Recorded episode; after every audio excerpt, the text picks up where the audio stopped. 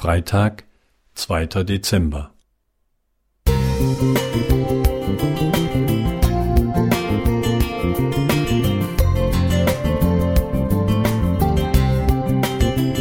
Ein kleiner Lichtblick für den Tag.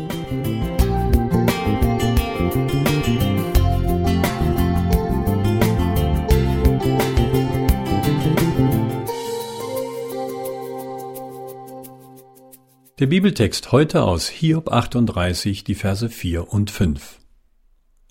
Wo warst du, als ich die Erde gründete? Sag mir's, wenn du so klug bist. Weißt du, wer ihr das Maß gesetzt hat oder wer über sie die Messschnur gezogen hat? Sie sind aus der Mode gekommen, die Straßenkarten und Stadtpläne. Seit Navigationsgeräte oder sogenannte Karten-Apps auf den Handys für jedermann erreichbar sind, fehlt in vielen Autos der Straßenverkehrsatlas. Das mühsame Ausarbeiten von Routen machen nur noch wenige. Wir verlassen uns auf das wundersame Zusammenwirken von Satelliten und GPS-Empfänger und wissen auf wenige Meter genau, wo wir gerade sind, wo die nächste Tankstelle ist und ob es bis zum Ziel noch einen Stau gibt. Kaum vorstellbar, dass es eine Zeit ohne Landkarten gab. Es ist eine geistige Leistung, von der tatsächlichen Landschaft mit Bergen, Flüssen und Tälern, in der man steht, eine abstrakte Karte abzuleiten, die eine Vogelperspektive einnimmt. Das gleiche gilt umgekehrt. Die DDR stellte Karten vom Grenzgebiet absichtlich falsch dar, um Fluchtwillige irrezuführen.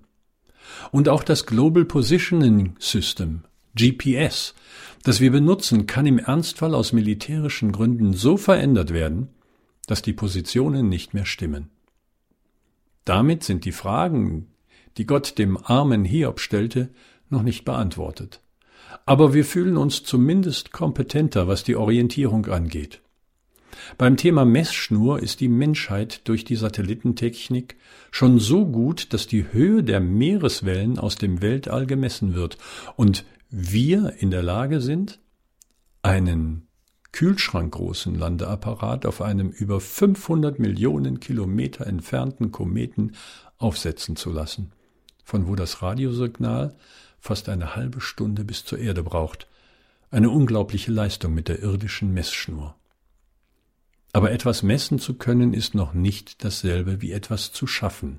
Zu wissen, wo etwas ist und wie es sich bewegt, bedeutet noch nicht, es zu beherrschen. So bleibt uns trotz unserer enormen wissenschaftlichen Fortschritte immer noch die Bescheidenheit gegenüber dem großen Schöpfer, und wir müssen weiterhin mit Hiob sagen, siehe, ich bin zu gering. Was soll ich dir antworten? Ich will meine Hand auf meinen Mund legen. Hiob 44. Kaum zu fassen, dass wir zu dem Erdenker und Erschaffer des Universums mit unseren Bitten kommen dürfen. Matthias Müller Musik